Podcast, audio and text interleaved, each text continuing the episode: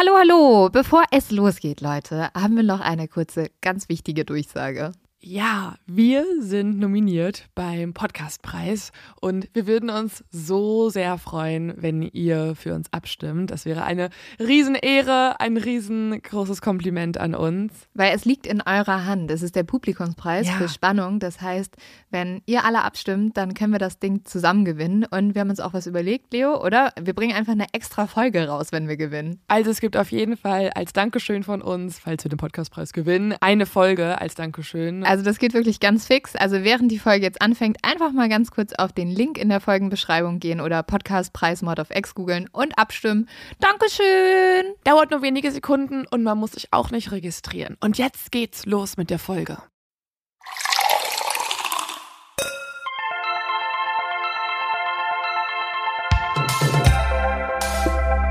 Mord auf X.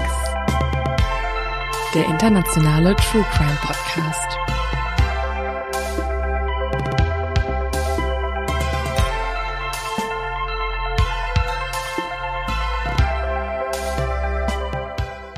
Hallo und herzlich willkommen zu einer neuen Folge Mord auf X. Mein Name ist Lynn Schütze. Und mein Name ist Leonie Bartsch und wir reden über Kriminalfälle und trinken dabei Cocktails. Zumindest das ist unser Slogan. Eigentlich trinken wir nie Cocktails, Lynn. Wir lügen eigentlich jedes Mal. wir sind halt zu faul, um Cocktails zu trinken. trinken eigentlich immer nur Wein. Manchmal schütte ich da auch noch irgendein anderes Zeug rein. Damit es aussieht wie ein Cocktail. In so einen Wein noch so ein paar Orangen legen und eine Kirsche oben drauf und dann gilt's auch als Vielleicht Cocktail. müssen wir mal so einen Cocktailkurs zusammen machen oder sowas. Uh, ja. Ne? Dann sind wir wenigstens nicht am Lügen, weil in jeder unserer Beschreibungen dieses Podcasts steht drin, dass es um Cocktails auch geht und das geht's halt eigentlich nicht. Weil ich, aber weil ich halt gerne Cocktails machen könnte. Und ich habe gerne so Fotos mit Cocktails, weil es ist einfach immer so edel und schön und schick und High Society. Übrigens eine Parallele zu unserem Fall heute, High Society. Möchtest du gerne High Society sein, Leo? Nee, mm, mm. gleich die letzte Person, die jemals High Society Ich wäre. wollte schon sagen. Okay, unser Fall geht um High Society. Unser Die Fall. Elite der Elite, oder wie? Ja, wirklich. Die Elite der Elite der Elite. Krasser als Mark Zuckerberg, krasser als die Rockefellers oder äh, Jeff Bezos und so. Ich schmeiß einfach gerade mit mächtigen Namen um mich herum. Es ist ein, Okay. aber es, es geht um, es geht um High Society, aber es geht um so viele Dinge. Also ich bin, ich glaube, ich war noch nie in der Recherche so unter Druck, dass ich alles verstehe und ähm, und alles irgendwie auch mit reinfüge, weil es so viele Ebenen hat und es ist so absurd und politisch und historisch und ja, ich freue mich du, auf jeden du, Fall. du hast Druck. Du, du musst das jetzt richtig performen, Ich, Leo. hab, ich muss das richtig performen. Ich muss das Okay. richtig. Aber ich habe vorher noch eine Frage an dich, Lynn. Mhm. Das äh, kannst du dir vielleicht auch äh, vorstellen, hat einen Zusammenhang. Ja, ich bin gespannt. Warst du ein rebellischer Teenager? So mit 19, sag ich mal. Ähm, mh, ich hatte eine rebellische Phase, Wie lange war die? so ein Jahr. Da bin ich extrem viel feiern gegangen. Aber man muss sagen, ich habe, ja, ich bin meinen Eltern heute sehr dankbar dafür. Ich habe sie damals dafür absolut gehasst. Ich hatte sehr strenge Eltern. Und das heißt, so rebellisch konnte man da gar nicht sein, wenn man überhaupt noch mal das Haus verlassen Oh wollte. Gott. Deswegen musste ich ein inkognito rebellischer Teenager sein. Ich habe nämlich immer gesagt, ich übernachte Also, du bei weißt schon, Freunden. dass das nicht Rebellion ist, ne? Das ist komplette Anpassung. Naja, aber guck mal, ich habe gesagt, ich übernachte bei Freunden. Meine Eltern haben gedacht, ich mache so ein schönes Sleepover und dann war ich drei Tage auf dem Hamburger Kiez und habe mir halt komplett die Kante gegeben und danach irgendwo hingekotzt. Also das, ich muss nachwirkend sagen, ist auch keine Zeit, auf die ich besonders stolz bin. Ach, das ist, glaube ich, vollkommen in Ordnung, dass man so eine Phase hat. Ich hatte so eine Ja. Phase lange, nicht nur ein Jahr. Ich hatte, also bei mir ist es eher das Gegenteil, meine Eltern waren überhaupt nicht streng, deswegen war ich immer so, kann ich das jetzt auch? Also es war alles okay irgendwie. Ich war so, hallo, ähm, glaube, so ein Mittelding ich wäre bin jetzt hier gut. gerade am Kotzen. Hallo. So, oh Leo, diese Erfahrung muss einfach jeder mal Ja, machen. Wir sind so stolz auf dich, Mein- dass du das geschafft hast. Meine Eltern waren auch so, wenn ich nach Hause gekommen bin und irgendwie eine Eins geschrieben habe in der Schule, waren die so, du Streber. Die haben sich Was? darüber lustig gemacht. Ja, meine Eltern waren so, hm, also nächstes Mal machen wir eine Nummer besser, ne? Obwohl mit Schulnoten, minus, mit. Schulnoten waren sie gar nicht so schlimm, aber es tut mir auch sehr leid. Meine Eltern wollten sehr gern, dass ich Leistungssportlerin werde. Und jetzt sitze ich halt hier und rede über Kriminalverbrechen. Aber also deswegen, ich, ich habe Basketball gespielt, weil ich war mit zwölf genauso groß, wie ich jetzt bin. Und meine Eltern hatten die sehr große Hoffnung, dass ich damit irgendwie so richtig Karriere mache. Und meine Eltern haben mich dann jedes Wochenende am Sonntag in die Halle geschleppt und waren so, du triffst jetzt aber zehn Freiwürfe mehr, sonst gibt's hier kein Abendessen. Oh mein Gott, auch da ist so komplett die Parallele zu meinen Eltern, weil ich wollte, ich, bei mir war es das Gegenteil, ich wollte Basketballprofi werden, ich habe auch Basketball gespielt. Ähm, du wärst auch voll gut gewesen. Vielleicht sollten wir mal ein ich, Match gegeneinander spielen. Wir haben kein einziges Mal gewonnen, ne? Ich war in einem Verein und der hat sich da, also das Besondere an diesem Verein war, dass der in der kompletten Geschichte keinen einzigen Sieg hatte, jemals. Und irgendwann meinte unser Trainer schon so, so Mädels, diesmal ist unser Ziel, nur 30 Punkte hinter denen verlieren und nicht 1000 Punkte. Boah, dagegen, also wir haben tatsächlich sehr viel gewonnen. Also wir waren Hamburger Meister und wir haben einmal gegen genau so ein Team gespielt und mein Trainer war so, irgendwann hatte er so Mitleid, stand 140 zu 0 und er so, komm, wir verteidigen nur noch ab der Mittellinie. Wir äh, dribbeln nicht mehr als zwei Schritte und mit dem Ball. Ende umarmen wir uns alle ganz, ganz ja. lange. Und dann am Ende war so, lasst sie einen Korb machen. Und dann konnten sie nicht treffen und wir waren so, oh nein. Okay, aber ja. ja. Das war, hätte ich sein können, wenn ich mhm. in Hamburg gespielt hätte, aber nein, wir waren in irgendeinem Pipi-Kack-Verein bei uns in Lippstadt. Ja, okay. Genug also, über Sport geredet. Hier ist nicht der neueste Sport-Podcast. Kommen wir doch mal zu einem Verbrechen und das ist erstmal mein zu dumm zum Verbrechen.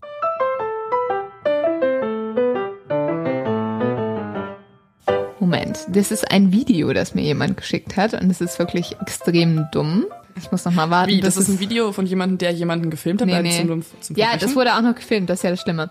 Also es geht um einen Dieb, der in Kanada, in Toronto, Pakete vor der Haustür stehlen wollte. Also der hat gewartet, bis der Postbote die abgelegt hat, dann ist er mit dem Auto davor gefahren. Ey, so einen habe ich gerade bei mir zu Hause, ne? Das sind immer welche weg.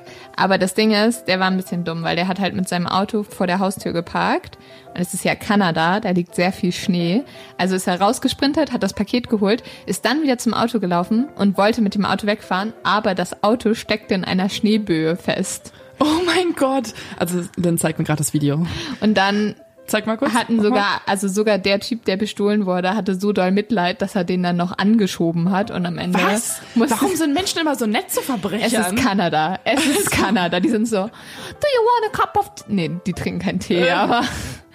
Do you need some maple sugar? Es ist, es ist wirklich wahrscheinlich wieder so ein Verbrechen so. Und der Typ hat keine Weihnachtsgeschenke für seine Familie mhm. organisiert. Und dann hat aber die Polizei ihn am Ende verhaftet. Und that's it. Weil er kam halt nicht weg. Er hätte auch weglaufen können. Aber er wollte sein Auto nicht stehen lassen. Also, ey, ich kann es nicht glauben. Vor allem, das ist ja auch immer, alles, was du vorliest, ist immer nur so eine Prise an Nachrichten, die wir bekommen. Mhm. Also es gehen noch viel, viel mehr ein mit unfassbar vielen zu dumm zum Verbrechen. Also jeden Tag wirklich über 30, 40 zu dumm zum Verbrechen mindestens. Ja. Und man denkt sich so, was ist Wie da los? Wie dumm sind die eigentlich also, alle? Ist das eigentlich unser Ziel, dass wir zumindest die dummen Verbrecher dazu kriegen, nicht mehr dumme Verbrechen zu begehen? Also eigentlich wäre es cooler, wenn es keine Serienmörder mehr gibt, aber die sind, die könnte es auch nicht geben, die dummen Verbrecher. Also, ja. genug mit diesen hypothetischen Fragen, gehen wir zu der nächsten hypothetischen Frage über. Mhm. Also, ich weiß jetzt, dass du rebellisch warst für ein Jahr. Jetzt ist die Frage, wie rebellisch bist du aktuell noch? Also, beziehungsweise, wie weit würdest du für deine Überzeugung gehen? Naja, also ich muss sagen, ich bin einfach der unrebellischste Mensch überhaupt und total boring und habe schon, also meine Mitbewohnerin ist das komplette Gegenteil, die steigt immer in irgendwelche Häuser ein, um da auf den Rooftops zu sein. Da kann ich, sowas kann ich nicht. Mhm. Also ich habe so viel Schiss. Aber wenn es dazu kommt, dass ich glaube, dass irgendwo was falsch ist, das erfahrt ihr, so waren wir ja auch in unserer neuesten Produktion unterwegs, mhm. ähm, wo bald noch ganz viel kommt. Äh, Teaser, aber dann Teaser, Teaser. bin ich schon so, wenn es jetzt was Wichtiges ist, dann würde ich dafür die komplette Rebellion starten, glaube ich. Mhm. Das ist interessant, weil das äh, können wir jetzt immer im Hinterkopf behalten, weil dieser Fall ähm, handelt von einem Mädchen in Amerika namens Patty Hearst. Vielleicht wissen gerade schon einige, worum es geht. Ähm, viele denke ich nicht, weil das ist ein Fall aus den 70ern, also schon eine Weile her aber trotzdem einer der bizarrsten Fälle in Amerika jemals. Und genau dieses Mädchen hat sich ganz lange mit der Frage herumschlagen müssen, wie weit steht sie für ihre Überzeugung ein. Ich habe davon in dem Podcast Stuff You Should Know gehört und ich war so, oh mein Gott, also es startete mit einem Teil, wo ich schon so war, es kann nicht sein. Und dann kamen so viele Ebenen rein, dass ich irgendwann so mir gedacht habe, dass diesen Fall muss ich besprechen. Und schon mal vorher kurz eine Warnung. Es ist, wie ich vorhin schon meinte, ein sehr politischer Fall, ein sehr historischer Fall. Deswegen wird es an einigen Stellen auch ein bisschen anspruchsvoller als sonst. Also wir bilden uns ein bisschen tatsächlich. Aber das ist Als ja vielleicht ob wir auch sonst mal nicht anspruchsvoll wären, Leo. Hallo? Erstmal sagst du, wir können keine Cocktails machen, dann sagst du, wir sind nicht anspruchsvoll. Willst du dir selbst noch eine böse iTunes-Rezension dazu schreiben oder wie sieht's aus hier? Ich habe zu viele iTunes-Rezensionen gelesen. Ja, man hört es raus. Sorry, dass wir, eigentlich sind wir dumm, heute sind wir nicht ganz so dumm. Ich habe Ähm, mir sehr viel Mühe gegeben, heute mal was Anständiges zu fabrizieren. Ja gut, dann mach doch mal was Vernünftiges hier aus dem Podcast. Also, wir begeben uns an den 4. Februar des Jahres 1972. Die Hauptrolle unseres heutigen Falls ist das 19-jährige High Society Girl Patricia Hurst. Patricia ist ein Mädchen mit braunen langen Haaren, sie hat ein hinreißendes Lächeln und sie wird von ihren Mitmenschen als ein glückliches, bisschen einfach gestricktes, aber auch toughes Mädchen beschrieben. Warum sehe ich Blair Waldorf vor mir? Hm, Das ist Okay. eigentlich gar nicht so unähnlich. Oder Ah. Paris Hilton oder so. Äh, äh, Ja, auch nochmal zwei verschiedene Sachen, aber okay. Schon. Ähm, nee, aber also was der Unterschied ist zu so einer Blair Waldorf oder zu einer Paris Hilton, ist, dass ähm, Patty aus einer unglaublich reichen Familie stammt, aber damit überhaupt nicht angibt. Also man merkt es ihr nicht wirklich an. In ihrem Umgang ist sie sehr normal einfach, wie ein normaler College-Student. Sie ist die dritte von fünf Töchtern, geht aufs College in Berkeley und ist in vielen Fächern die Beste. Außerdem ist sie noch in verschiedenen Clubs und Vereinen und interessiert sich sehr für Literatur. Also sie ist schon ein sehr idealistischer Mensch, ähm, aber alles, was so Politik angeht, ist noch nicht so richtig ihr Interessengebiet. Sie hat aber trotzdem immer wieder Gedanken, diese darum kreisen, was will sie eigentlich erreichen im Leben, wofür steht sie ein, was sind ihre Werte. Sie ist also sehr so ein eigentlich auch ein typischer Teenager Ja, oder eine sagen, typische junge Erwachsene, die einfach sich fragt, warum bin ich auf dieser Welt so? Warum bin ich auf dieser Was Welt? bringe ich der Welt? Also nicht, also Boah, ich hatte irgendwann mit meinen Eltern kleine Side Story, auch einen Moment, da kamen die abends zu mir ins Zimmer und ich so, ich hab nix, was ich kann. ich bin nutzlos für du? die Und Welt. Im Basketball bin ich auch noch kacke. Ich Und deine Eltern sind so, Aber ja, dribbel doch noch mal ich hatte auch diese Existenzkrise. Ja, dann. ich auch. Ich hatte die Existenzkrise, ich habe die immer noch manchmal. Ich hatte die mehrere Jahre lang. Also ich würde auch nicht sagen, dass die vorbei ist. Ich denke mir immer noch irgendwie jedes halbe Jahr mal kurz so, wolltest du nicht eigentlich Greta Thunberg mäßig die Welt verändern? Also diese Momente gibt's halt oft. und dann bist du so, nein, aber ich erzähle über Verbrechen. ich möchte Cocktails lernen mittlerweile. Das ist jetzt das Ziel. Nein. okay, aber also hat sie denn ein Ziel gefunden? Im Naja, Leben? sie hat, äh, ja, Jungs ist schon mal ein Ziel. Was? Okay, ja. Also- Hä, ich, ich erkenne Parallelen zu mir. Sie ist, also sie, naja, sie kommt aus einer wirklich, wie ich schon gesagt habe, sehr reichen, sehr bekannten, berühmten, anständigen Familie. Und ihre Mutter wollte immer, dass die aufs Kloster geht, also eine Klosterschule. Ihr Papa hingegen ist eher so der Chillige, die haben auch ein gutes Verhältnis und er ist so, ja, komm, genieß doch mal deine Jugend.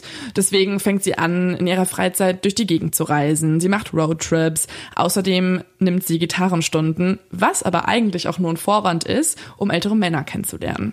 Oh. Ja, also sie hat schon so ein bisschen ihre Maschen, wie sie da äh, an die älteren Männer rankommt. Also mit alt meine ich jetzt auch nicht 50 Jahre alt, ne? Okay, Also gut, das habe ich gerade vor mir älter. gesehen. Sie ist halt 16 in dem Moment, wo sie äh, die Gitarrenstunden nimmt und die nimmt sie bei dem 23 Jahre alten College-Studenten Stephen Weed. Geilste Name auch, also der muss sich so viele Jokes anhören. Stephen ist ein Graduate Student in Philosophie und er sagt, dass es halt echt so eine Aktion war, dass Patty von einem auf den anderen Tag bei ihm vor der Haustür stand und geklingelt hat und, Und ups, auf einmal habe ich jetzt meine Hose nicht mehr an. Wie ist das denn passiert? und warum ist sie Stroh? ja. Nee, aber es ist wirklich so ein Ding. Er meinte so, ja, okay, sie ist halt 16, ne? Sie ist halt noch echt jung. Wir haben schon einen Altersunterschied von sieben Jahren, aber trotzdem willigt er ein und es wird so ein bisschen ihr festes Ding, wie er erst sagt. Und das Ganze ist erst noch eine Romanze und irgendwann wird es eine richtige Beziehung. Und das kann man daran sehen, dass die beiden sich dann, sobald Patty 18 wird, auch verloben und zusammenziehen.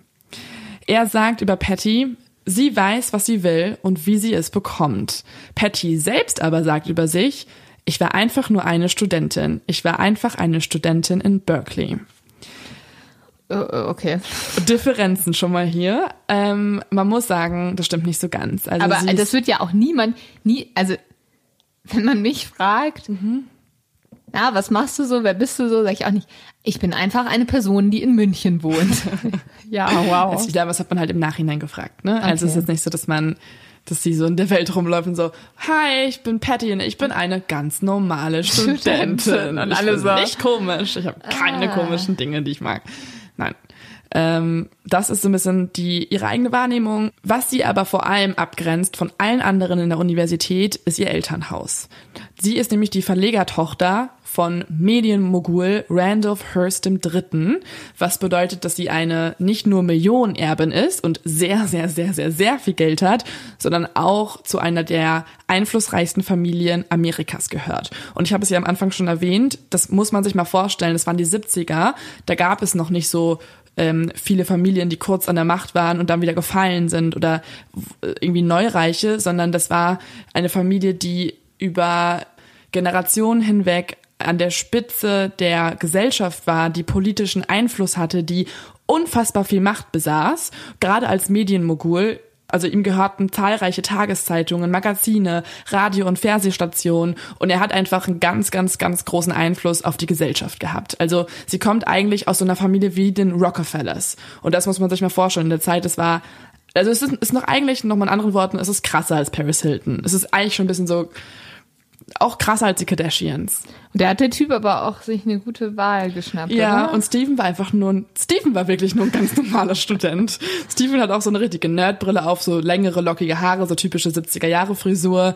Das ist halt ein ganz durchschnittliches Pärchen. Und das mhm. ist auch mhm. eigentlich ganz sweet. Und das erkennt man auch daran, dass die zum Beispiel auch in ein Haus ziehen neben der Uni, was eher so ein, ja, Studentenwohnheim ist. Also die ziehen jetzt in keine krasse Villa und das könnten die halt schon in dem Moment. Die wohnen in einer kleinen Wohnung, daneben wohnt eine Gruppe an Biologiestudenten, Studenten. Es ist einfach so eine Wohngemeinschaft. Pattys Vater erlangte diesen Reichtum durch seinen Vater wiederum und das war William Randolph Hearst, einer der bedeutendsten, einflussreichsten Journalisten, Medienmacher, Persönlichkeiten der amerikanischen Geschichte. Ich denke nur die ganze Zeit, mit Medien kann man so viel Geld verdienen, wirklich. Jetzt nicht Merlin. so. Und deswegen kommt es auch dazu, dass die sich das größte private Anwesen Amerikas bauen in der Zeit an der West Coast. Also ein Palast quasi. Ich bin nur neidisch. Ich auch. Ich bin ich nur bin, neidisch. Ich will, ich, ich will auch einfach, ich sage die ganze Zeit nur diese Dinge, damit wir einordnen können, aus welcher Familie sie kommen, weil es ist wirklich außergewöhnlich und auch sehr wichtig für den Fall. Ist es vielleicht außergewöhnlich, Leo? Es ist unfassbar außergewöhnlich. Okay. okay. Wollte ich nur noch mal sicherstellen. Von Randys fünf Töchtern wird Patty von ihm am gröbsten behandelt, weil er auch selbst immer sagt, dass sie die toughste ist. Die beiden gehen wandern, sie gehen fischen und sie gehen auch jagen. Außerdem bringt Randy seiner Tochter bei, wie man richtig schießen kann. Die beiden haben also ein sehr gutes Verhältnis wohingegen das Verhältnis von Patty zu ihrer Mutter sehr, sehr schlecht ist. Also Randy, der Vater ist immer so ein bisschen der Good Cop und die Mutter ist eher Bad Cop. Die Mutter will, dass ihre Tochter anständig ist, äh, gute Noten schreibt, Professorin wird irgendwann oder eben die Klosterschule besucht. Sie hat auch Probleme damit, dass sie schon mit 18 Jahren mit ihrem Freund zusammenzieht und ist einfach sehr kontrollierend und beschützerisch.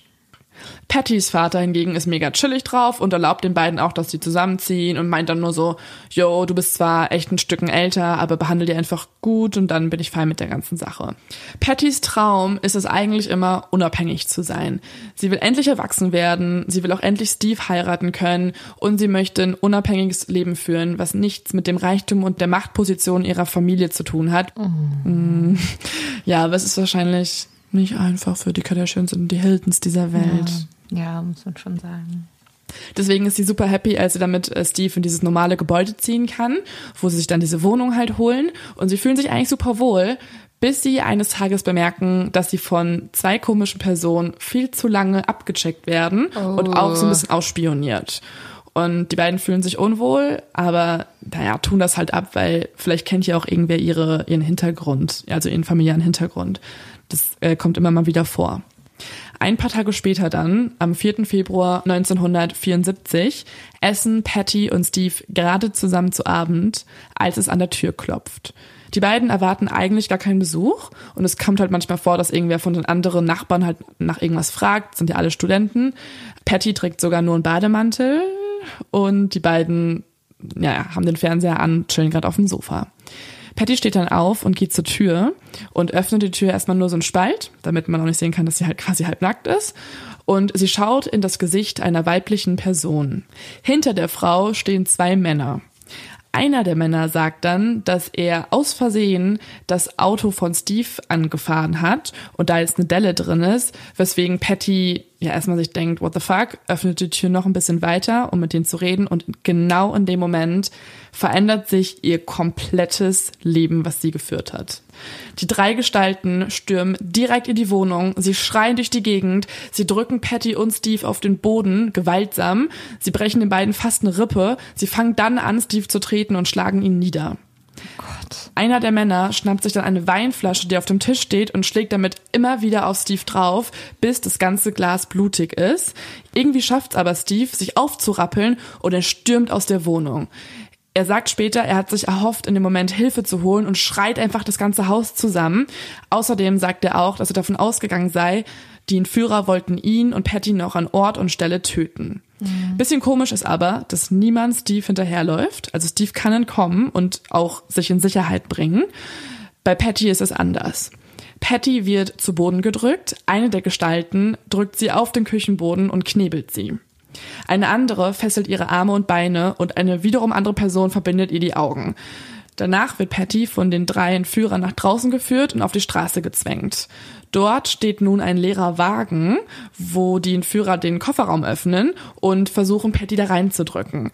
Neben diesem Wagen stehen noch zwei weitere Autos. In dem nächsten Auto sitzt eine Frau, die ähm, ja eine Waffe in der Hand hat, also anscheinend auch zu der Gruppe gehört. Aber das ist ja eine riesige Gruppe. Mhm. Und in dem dritten Auto sitzt ein junger Mann, der wartet.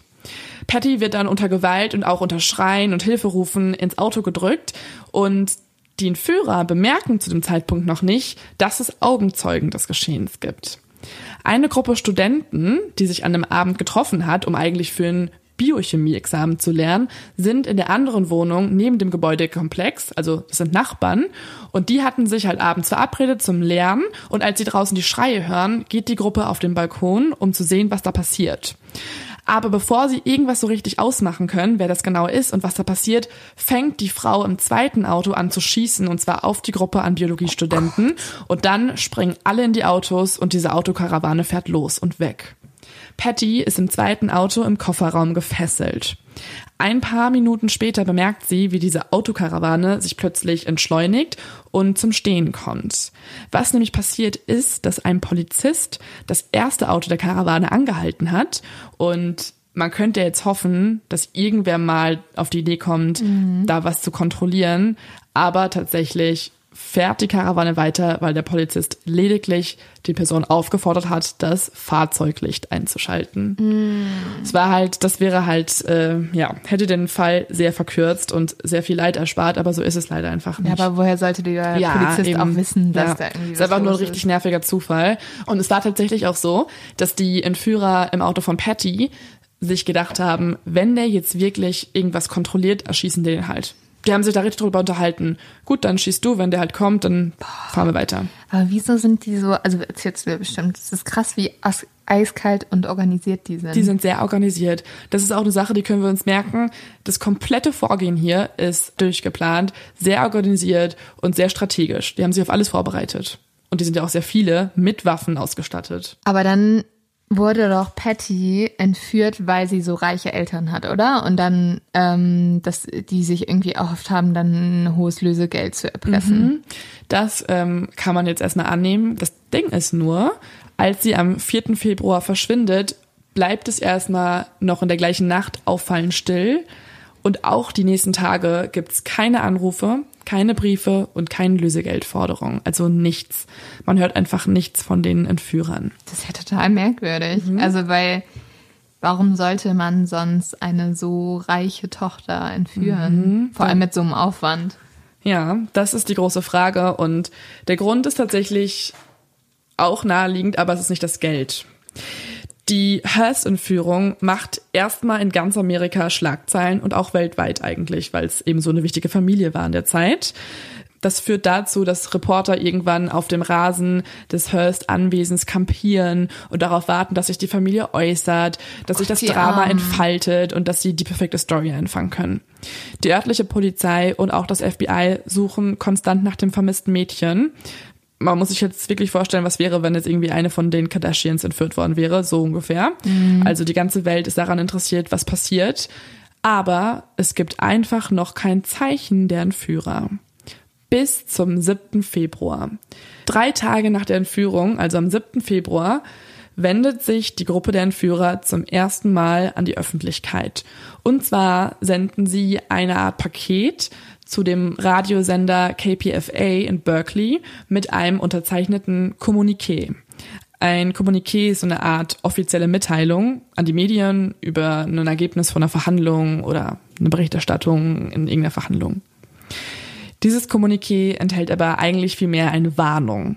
Und zwar schreiben sie, dass jeder, der versuchen würde, sich einzumischen, hingerichtet werden würde. Oh, das ist aber eine. Aha. Also was meinen die, wenn jetzt irgendwie ein Polizist ermittelt wird, der hingerichtet? Eigentlich sagen sie, wir werden schießen, sobald ihr uns zu nahe kommt. Also wenn ihr unser Safe House, so nennt man das dann, also ja. wenn sich da die Führer irgendwo zurückziehen, ist das Safe House. Wenn die ins Safe House einbrechen oder reinstürmen, dann schießen die los. Außerdem wird in dem Kommuniqué Patty als sogenannte Kriegsgefangene bezeichnet nicht als irgendwie äh, Entführungs- oder Kidnapping-Opfer, sondern als Kriegsgefangenen in einem Krieg, der anscheinend von Amerika geführt wird. Und die Entführer selbst nennen sich nur die sogenannten Rächer des Volkes. Okay. Außerdem ist in dem Paket auch die Hearst-Kreditkarte als eine Art Beweis, dass sie wirklich diejenigen sind, die Patty entführt haben. Das Merkwürdige ist immer noch, nirgendwo steht irgendwas von Lösegeld oder irgendeiner anderen Forderung. Also es ist erstmal nur eine Warnung, kommt uns nicht zu nahe, ohne jegliche Forderung. Unterzeichnet wurde dieses ganze Kommuniqué mit dem Spruch Tod dem faschistischen Ungeziefer, die es auf das Volk abgesehen haben. Mm. Und jetzt können wir uns ja mal fragen, wer ist dieses faschistische Ungeziefer? Also ist es eine kommunistische Partei gewesen? Also es ist eine kommunistische Terrororganisation, weil mhm. Ne? Und das faschistische Ungeziefer ist eigentlich der komplette, die Medien. die Medien, der komplette Staat, also sie nennen den nur Konzernstaat, mhm. Amerika und vor allem auch die Hearst-Familie. Deswegen ist die sozusagen als Symbol entführt genau, worden. Genau, also es ist gar nicht irgendwie, weil sie Geld wollen von der Familie, sondern weil sie sich das Wertvollste der Familie nehmen, die Tochter. Ja. Und Patty in diesem Moment als Symbol für jegliche Art von Kapitalismus steht. Und deswegen auch eine Kriegsgefangene, weil es der Kampf gegen den Kapitalismus ist. Das ist aber auch nur eine erste Botschaft von sehr, sehr vielen Botschaften der Entführer zur Außenwelt. Die nächste kommt schon ganze acht Tage später und sie ist von niemand anderem als Patty selbst. Und die würde ich jetzt einfach gerne einmal abspielen. Mom, Dad, I'm okay. Um, I'm I had a few scrapes and stuff, but um, they've washed them up and they're getting okay. And I've caught a cold, but they're giving me pills for it, and so uh, I'm not being starved or beaten or unnecessarily frightened. Also, Mama, Papa, mir geht's gut. Ich hatte ein paar Kratzer und so, aber sie haben sie abgewaschen und die werden schon wieder. Und ich habe mir eine Erkältung eingefangen, aber sie geben mir Tabletten dagegen und so.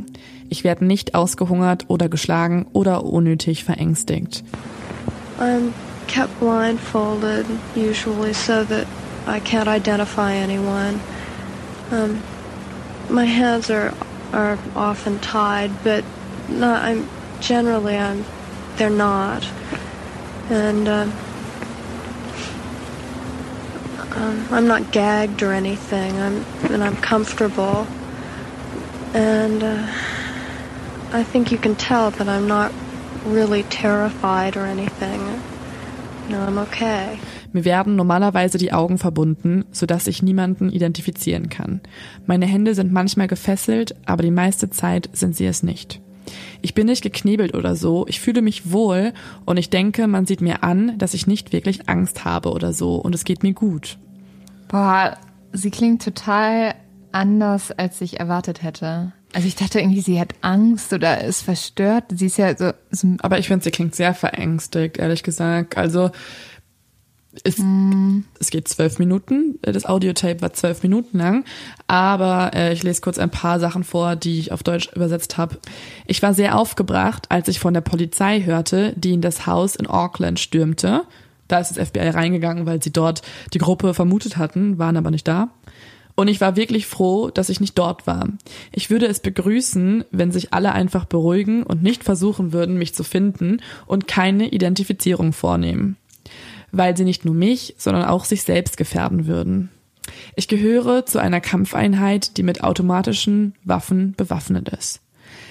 Es ist auch ein medizinisches Team hier und es gibt keine Möglichkeit, dass ich entlassen werde, bevor sie mich nicht gehen lassen. Also würde es nichts bringen, wenn jemand hier reinkommt und versucht, mich mit Gewalt herauszuholen. Diese Leute sind kein Haufen Verrückter. Sie waren wirklich ehrlich zu mir, aber sie sind durchaus bereit, für das zu sterben, was sie tun. Ich will hier raus, aber der einzige Weg, wie ich das tun kann, ist, wenn wir es auf ihre Art tun. Man kann außerdem hören, da gibt's immer wieder Stops in der Aufnahme. Also immer wenn es so kurz so rauscht, ist es ein Stopp. Und also wurde es geschnitten? Es wurde einfach wieder pausiert. Es wurde nichts geschnitten, aber pausiert. Und nun geht's weiter nochmal. Ich hoffe nur, dass du tust, was sie sagen, Daddy. Und zwar schnell. Ich habe dieses Band selbst gestartet und gestoppt, damit ich meine Gedanken sammeln kann. Deshalb gibt es so viele Stops darin. Ich werde nicht gezwungen, etwas zu sagen. Ich denke, es ist wichtig, dass ihr ihre Bitten sehr ernst nehmt, keine weiteren Mitglieder der SLA zu verhaften und ihre gut gemeinten Bitten buchstabengetreu befolgt. Ich möchte einfach nur hier raus und alle wiedersehen und wieder bei Steve sein wenn ihr diese Sache mit dem Essen vor dem 19. organisieren könnt, dann ist das in Ordnung und es wird meine Freilassung beschleunigen. Welche Sache mit dem Essen? Mhm. Das äh, erfahren wir auch in der gleichen Zusendung. Also es gibt einmal das Audiotape von Patty, wo sie spricht, und dann gibt's am gleichen Paket auch noch eine Tonbandaufnahme von einem Mann, der nennt sich Cinque. Und bevor ich darüber rede, würde ich einmal überhaupt beschreiben, wer die SLA ist. Und um das zu tun, müssen wir uns in die 70er Jahre zurückversetzen lassen und den politischen und historischen Hintergrund einmal betrachten. Denn die Zeit, in der dieser Fall passiert, ist fast so verrückt wie der Fall von Patty Hearst selbst. 1964 beginnt in Kalifornien nämlich eine neue Zeit. Dabei untersteht unter anderem so ein Slogan wie Trau keinem über 30. Die Leute sind sich nämlich sicher, dass sie jung sind und was bewirken können und auch andere Werte durchsetzen können. Trau keinem über 30. Ja, die, die haben einfach so viel Wut auf das vorherrschende System, dass man die ganzen Jahre ertragen hat, sodass man mhm. in den 60ern ja anfängt, das, das ja, zu hinterfragen. Es und gibt ja in Deutschland auch die 68er-Bewegung zu der Zeit ja. und auch die RAF und sowas. Genau, eher gut. Ähm, das, man kann übrigens die SLA sehr mit der RAF4 vergleichen in Deutschland. Mhm. Also zumindest von der Art von Terror, die sie begangen haben. Es waren nicht so viele Angriffe, wie die RAF begangen hat, aber es geht in die Richtung auch von der Organisation und Struktur her. Und das führt nämlich auch dazu, eben halt diese neue Bewegung in den 60ern führt dazu, dass es in den 70ern in Amerika unfassbar viel mehr Gewalt gibt als vorher. Um das mal zu verdeutlichen, eine Zahl. Es ist statistisch nämlich belegt, dass es in den frühen 70er Jahren mehr als 2000 Bombenanschläge innerhalb eines Jahres in Amerika gibt. Wow. Und das, wenn man das runterbricht, sind das mehrere Bombenanschläge in einer Woche in Kalifornien selbst. Bei diesen Anschlägen werden oft menschliche Schäden nicht wirklich beabsichtigt, aber man kreiert natürlich Angst und Terror. Und das alles unter dem Vorsatz, den Kommunismus durchzusetzen? Oder wie kann ja, man das einfach, verstehen? also beziehungsweise einfach um das System zu verändern. Also es gibt natürlich aus allen Ecken äh, Terroranschläge, also sowohl links, sowohl rechts, äh, ich meine, es ist ja auch die Zeit, wo es Kults wie beispielsweise den von Sektenführer Jim Jones gibt oder kurz davor gab es die Sekte von Manson. Also es gibt einfach viele, viele Gruppierungen, die sich gegen das System auflehnen und deswegen sind halt die 70er Jahre in Amerika gekennzeichnet durch Gewalt, durch die Civil Rights Bewegungen, durch die Watergate-Affäre, die Kriegsbewegung, den Vietnamkrieg. Also es sind alles Dinge, die in der Bevölkerung für ein, ja, für eine Spaltung sorgen. Gerade junge Menschen haben derzeit das Gefühl, dass sie Macht haben und auch was bewirken können. Aber einige von ihnen, wie zum Beispiel jetzt auch die SLA, denken, dass es eben nur mit Gewalt geht. Berkeley, also die Universität Kalifornien in Berkeley, wurde zum epischen Zentrum des radikalen Militarismus in Amerika und genau dort entwickeln sich ganz viele Randgruppen der Linken, die so ein bisschen ein Gefühl der Dringlichkeit verspüren, auch mit Gewalt vorzugehen. Das muss man einfach mal kurz festhalten. Also es ist ja an sich ähm, auch toll, wenn Leute an was äh, glauben oder irgendwelche politischen Meinungen durchsetzen wollen. Ähm, aber Terror ist Terror, egal von welcher Seite. Genau, das sehen aber halt die Mitglieder der SLA nicht so ähm, die SLA kann man sagen, ist eigentlich eine Mischung aus zum Teil sehr linken Studenten, die vorher an der University of Berkeley waren. Und irgendwann hat sich genau aus so einer Gruppe heraus eine Art Studentenbewegung oder eine kleine Organisation abgespalten, die ähm, immer ins Gefängnis in der Nähe von Berkeley gefahren ist, um dort mit Gefangenen so eine Art Gespräch aufzubauen. Also mhm. eigentlich aus einem sozialen Zweck heraus, so, hey, wir suchen den äh, Dialog mit euch. Und ich meine, es gab ja auch sehr viele einfach zu Unrecht verhaftete Leute, gerade auch durch Rassismus, schwarze Leute in äh, Amerika. Heute immer noch. Und heute immer noch, ja. genau. Also Justizirrtümer war gerade in der Zeit natürlich noch ein viel größeres Ding als heute. Und ja, heute und man muss halt sagen, der Großteil zum Beispiel der Menschen, die ähm, auf der Todesliste stehen in Amerika, sind äh, dunkelhäutig, wo man mhm. sich so ein bisschen auch fragt, wie, wie kommt das überhaupt mhm. so? Und genau das hat sich halt auch die Gruppe gefragt, deswegen sind sie in dieser Log eingetreten und da hat sich aber dann eine Art von ja, Zirkel gebildet an so ungefähr 22 Leuten, also in den Höchstzeiten waren es 22 Leute, die sich dachten, warum machen wir nicht was gemeinsam und schließen uns zusammen. Dafür sind einige der Gefangenen aus dem Gefängnis ausgebrochen, so zum Beispiel auch dieser Cinque. Ähm, andere sind einfach davor Studenten gewesen und haben sich zusammengetan. Und nun kommen wir jetzt auch zu der Gruppe, die Patty entführt hat. Das ist die SLA, die Symbionese Liberation Army, wie sie sich auch nennt. Die drei Entführer, die wir ganz am Anfang gesehen haben, die in die Wohnung von Patty reingestürmt sind, heißen Angela Atwood, Bill Harris und Donald DeFreeze.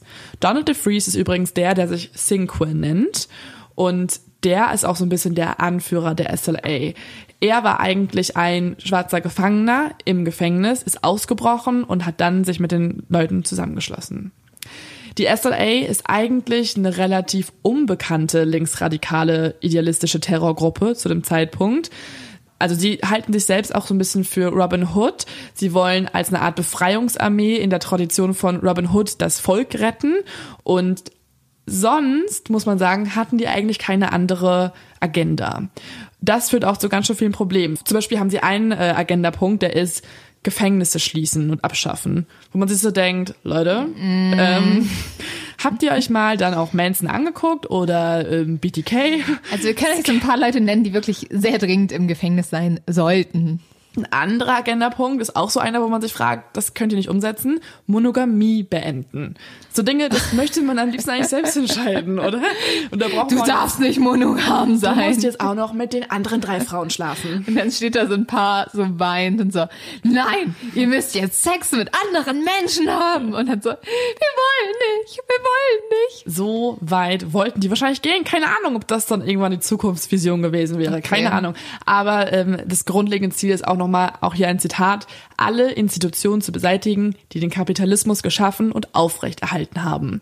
Und jetzt denken wir nochmal bei Patty nach. Pattys Familie ist eigentlich das pure Symbol für Kapitalismus. Mhm. Die SLA ist davor eigentlich nur einmal in der Öffentlichkeit aufgetreten bzw. aufgefallen und das war, weil sie einen schwarzen Schulleiter namens Marcus Foster in Oakland erschossen haben.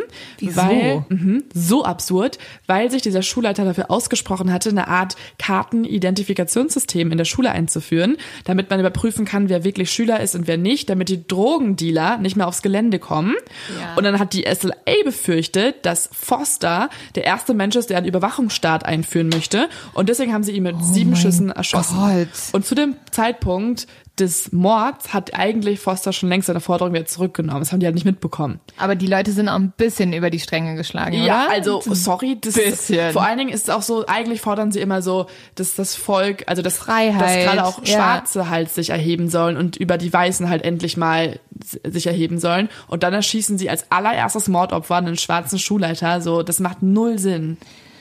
Aber das sieht halt auch einfach nach ein bisschen jungen, wahnsinnigen Leuten aus, die dann so Absolut. total random Absolut. so, ja gut, das machen wir jetzt. Das ist eine gute Idee. Ah, ja, leg den Joint hin. Wir fahren jetzt los. Ja, Okay, wir los. brauchen jetzt irgendwen. Das dachten sich auch die Leute in Berkeley. Also die linken Studenten waren auch so, okay, es ist halt so unlogisch. Ja. Außerdem hast du vorhin gefragt, was für ein Essen. Worüber redet Patty da? Und auch das erfahren wir in der gleichen Zusendung.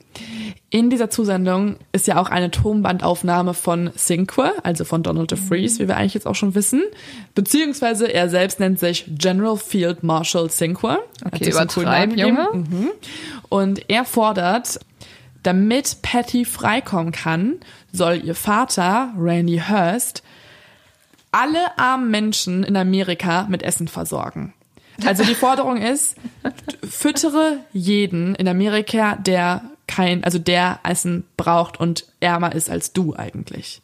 Wie stellt er sich das logistisch Ah, vor? Soll der so dicht die Straßen laufen und Das sagen, hat er einfach mal gefordert. Einfach Okay. mal so. Und jetzt wird's auch noch besser. Er fordert High-Quality-Food für alle Armen. Also auch hier die Definition, was ist High-Quality-Food, war auch niemandem klar. Und Randy Hurst solle eben diese millionenhohe Lebensmittelspende als, Zitat, Geste des guten Willens finanzieren.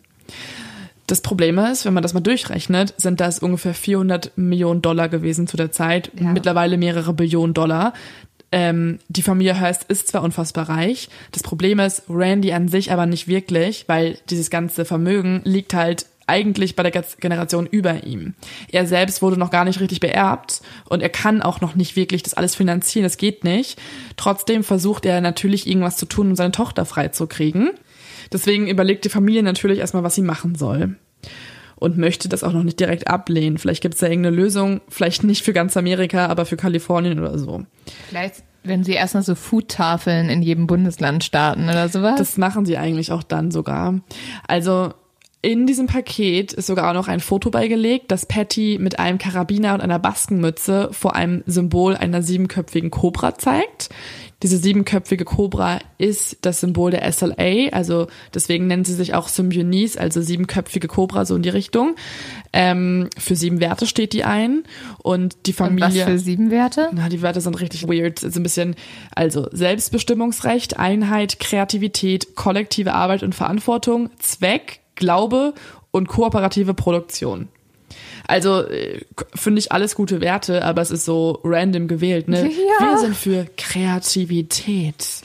Das sehe ich auch schon wieder jemand hinten im Raum sitzen. Äh, äh, also, äh, äh, also Kreativität finde ich richtig toll. Ähm, Pattys Familie ist jetzt erstmal ein bisschen verzweifelt natürlich. Ne? Sie denken sich, also es gibt Pressekonferenzen, wo sie sich an die Terrorgruppe wenden und fragen, was genau wollt ihr von uns? Könnt ihr nicht einfach unsere Tochter freilassen? Die Mutter weint in der Öffentlichkeit, sie hat ein schwarzes Kleid an und trauert öffentlich darum, weil das ist ja eine Forderung, die kannst du eigentlich gar nicht erfüllen. Sie bieten den Führern auch sechs Millionen Dollar am Ende, also sie versuchen schon so einen Deal, aber das, was Donald DeFreeze beziehungsweise die SLA hier fordert, können sie eigentlich nicht leisten.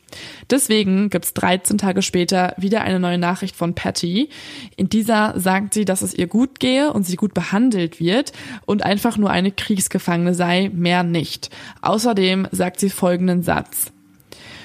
Und deshalb sollten die Leute aufhören, so zu tun, als ob ich tot wäre. Mom soll ihr schwarzes Kleid endlich ablegen, das hilft überhaupt nicht. Und sich einfach mal um Steve kümmern und sich beeilen, macht's gut. Und hier fällt zum ersten Mal auf, wie sich Patty jetzt auch so ein bisschen Gedanken macht. Also wenn sie jetzt nicht gezwungen wurde, das einzusprechen, merkt man ja, okay, sie hat da irgendeine Frustration. Am 19. Februar daraufhin gibt Pattys Familie bekannt, dass sie eine Lebensmittelverteilungshilfsorganisation gründen und die heißt People in Need. Die rufen sie ins Leben mit dem Plan, zwei Millionen Dollar für 100.000 Menschen zwölf Monate lang zu spenden und so zu ernähren.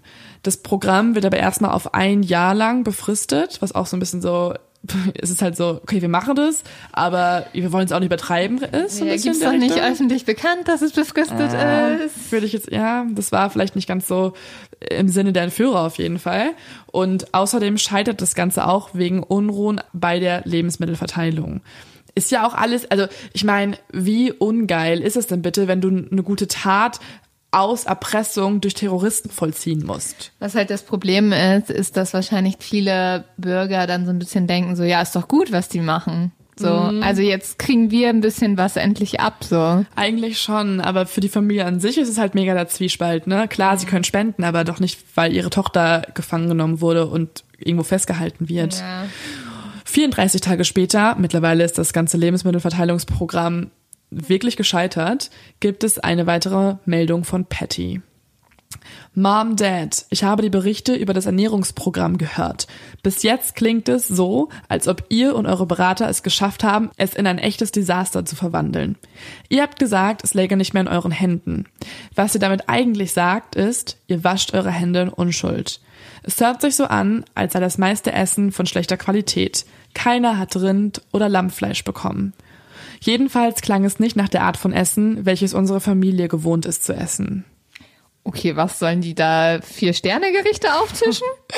Und übrigens, liebe ähm, Organisation, wie wär's so mit veg- vegetarisch, vegan, wenn, ihr, wenn ihr schon so bedacht seid auf die Umwelt? Das, das war halt auch so ein Punkt, deswegen meinte irgendwann auch Pattys Vater so, es liegt einfach nicht mehr in unseren Händen, weil wir wissen auch nicht, was wirklich das Richtige ist gerade. Also wenn man viele Menschen mit Reis versorgt, ist es vielleicht genauso gut für die SLA, als wenn man wenige Menschen mit äh, perfekten Gulaschbraten versorgt. So, es ist halt einfach ein bisschen schwammig formuliert. Nach dieser letzten Meldung von Patty über das gescheiterte Lebensmittelverteilungsprogramm gibt es 59 Tage nach Pattys Verschwinden eine weitere Nachricht. Und auch eine, die ganz Amerika jetzt schocken wird. Warum hören wir jetzt? Mom, Dad, sagt den armen und unterdrückten Menschen dieser Nation, was der Konzernstaat im Begriff ist zu tun. Warnt die schwarzen und armen Menschen, dass sie im Begriff sind, bis auf den letzten Mann, die letzte Frau und das letzte Kind ermordet zu werden. Danach kritisiert sie weiter den Kapitalismus, die Energiekrise, die Arbeitsplätze, welche durch die Industrialisierung verloren gehen und so weiter. Und dann kommt jetzt der Part, der alle schocken wird. Ich wurde vor die Wahl gestellt, erstens in ein sicheres Gebiet entlassen zu werden oder zweitens mich den Kräften der symbionesischen Befreiungsarmee anzuschließen und für meine Freiheit und die Freiheit aller unterdrückten Menschen zu kämpfen. Ich habe mich entschieden zu bleiben und zu kämpfen. Man hat mir den Namen Tanja gegeben, nach einem Kameraden, der an der Seite von Che Guevara in Bolivien gekämpft hat. Im Geiste von Tanja sage ich, Patria o muerte venceremos. Also, das ist ein Satz des kubanischen Regierungschefs Fidel Castro. Und ich sehe gerade deinen zweifelnden Blick. Krass. Es wird nochmal getoppt. Am 15. April, also 78 Tage nun nach dieser Kidnapping-Aktion, stürmt plötzlich eine Gruppe verhüllter, bewaffneter Menschen eine Bankfiliale in San Francisco. Eine davon ist Patty Hearst. wow. Während des Banküberfalls trägt Patty einen schwarzen Trenchcoat. Mit ihrer rechten Hand in der Jackentasche umgreift sie währenddessen den Griff eines Gewehres auf der anderen Seite und zielt die ganze Zeit auf fünf bis acht Angestellte und Kunden der Bank. Während Patty durch die Gegend schreit, ich bin Tanja und Leute auffordert, sich auf den Boden zu schmeißen. Außerdem schreit sie auch noch, wir machen hier keine Scherze. Wow. Mhm. Na gut, sie hat auch sehr lange nach ihrer Bestimmung im Leben gesucht, ne? Vielleicht Ja. hat sie jetzt irgendwie, denkt sie, sie hat Das sind, gefunden. also das ist eigentlich ab jetzt so die wirklich relevante Frage.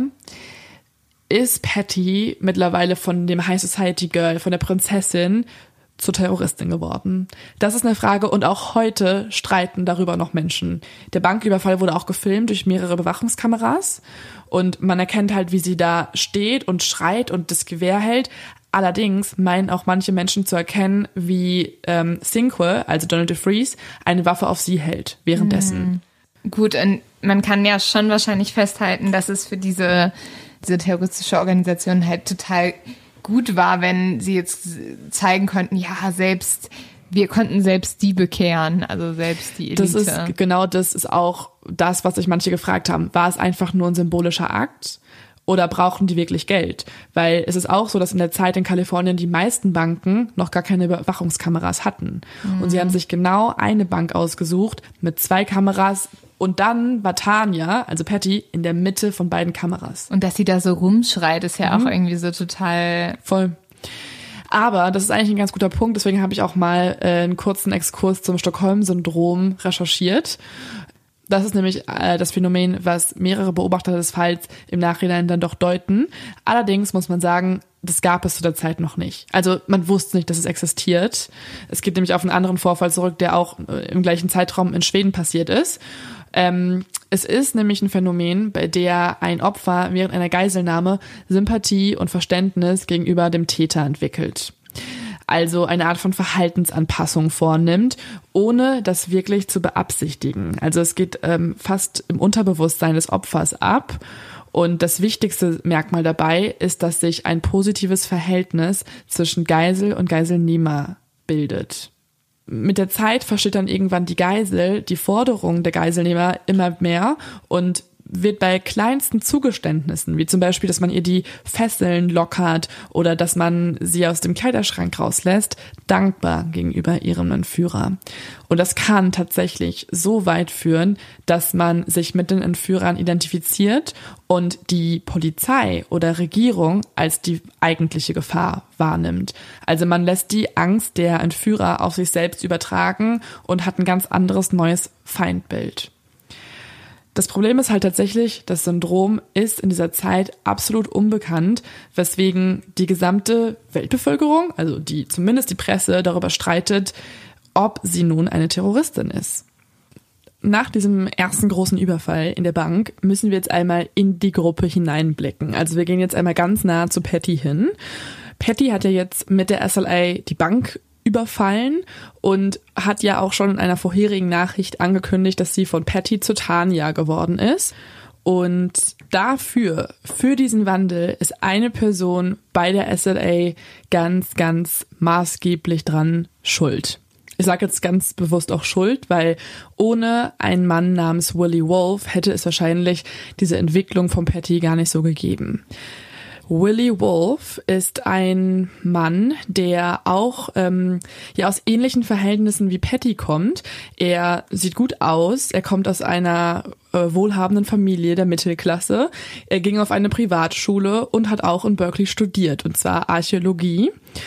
Neben seinem Studium hat er sich aber immer mehr politisiert und auch bei Studententreffen teilgenommen, wo politisch diskutiert wurde und philosophisch diskutiert wurde. Er hat unter anderem auch bei diesem Förderprogramm teilgenommen, wo man äh, in die Gefängnisse gefahren ist und mit schwarzen Gefangenen gesprochen hat. Und er hat später auch dann dort in den Gefängnissen als Tutor gearbeitet. Und durch eben diese ganze Radikalisierung in die sehr, sehr linke Richtung hat er irgendwann auch Donald DeFreeze kennengelernt und die SLA gestartet.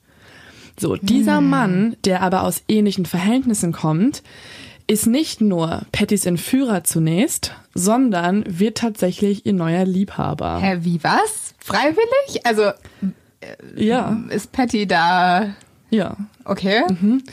Ähm, also Steves Geschichte kann man schon mal festhalten, der ist vorbei und mhm. ihr wichtigster Mittelpunkt nun ist Willy. Boah, stell dir das mal vor, ne? Du wirst verprügelt, deine Freundin wird entführt und dann kommt sie mit den Personen zusammen, die dich Ja. verprügelt haben Ja. und sie entführt haben. Also man kann es halt als so das Extremszenario des Stockholm-Syndroms auch deuten. Mhm. Allerdings war er, also Willy war nicht konkret dabei, als sie entführt wurde. Also es waren halt drei andere Personen. Okay. Aber er gehört trotzdem zu dem Kern der SLA und er ist ab dem Moment, äh, wo sie gefangen genommen wird, also in diesem Safe House, an ihrer Seite. Er wird übrigens auch zu ihrer Art Tutor, weil ich ja auch schon erzählt hatte, Patty ist zwar schon irgendwie so auf der Suche nach Antworten, aber sie ist noch nicht wirklich sehr politisch informiert oder gebildet. Und genau das übernimmt alles Willy, aber natürlich sehr einseitig. Also Willy erzählt ihr all die Dinge, die die SLA ja auch immer predigt und er ähm, radikalisiert sie eigentlich auf lange Sicht. Ja, und er gibt ihr jetzt wahrscheinlich auch so eine vorgefertigte Meinung und sagt, ja, das haben die damals nie verraten, aber das ist so und so. Und Genau, und Donald DeFreeze, der, der Anführer der Gruppe, der ist derjenige, der auch durchgehend halt wirklich rumschreit, dass ihre Eltern, also die Hearst Family, das Ungeziefer sind. Er lässt sogar auch Patty aufsagen, so, deine Eltern sind Ungeziefer. Das ist so sein, sein Leitspruch. Und Willy ist eher so der Good Cop in der ganzen Gruppe und dann verlieben die sich tatsächlich. Und eigentlich ist auch Willy maßgeblich daran beteiligt, dass äh, Patty zu Tanya wird. Seit diesem großen Überfall in San Francisco ist die Lage für die Gruppe der SLA nicht ganz so sicher.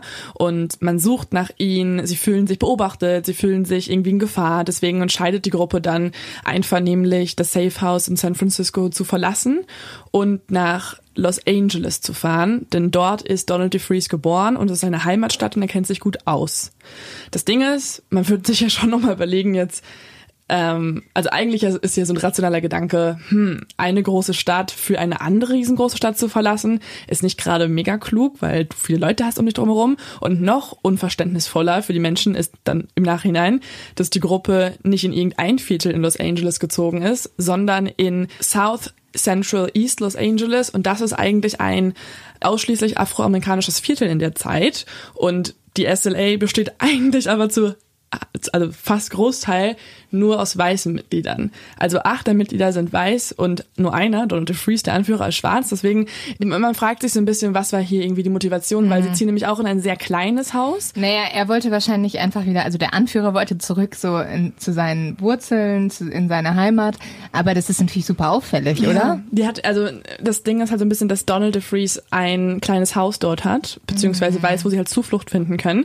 Dort bleiben sie einen Monat auf engstem Raum. Und man kann sich jetzt vorstellen, was da passiert. Also die radikalisieren sich immer, immer weiter. Sie beobachten die News. Patty bemerkt, wie ihre Familie irgendwie auch schon aufgegeben hat, gefühlt, weil halt auch dieses Food Program ist gescheitert. Also man sieht Bilder in den Nachrichten, wie Leute sich darum kloppen, an Lebensmittel zu kommen. Und irgendwann sagt ja auch ähm, Pattys Vater, es liegt nicht mehr in meinen Händen und wir geben dieses Projekt auf.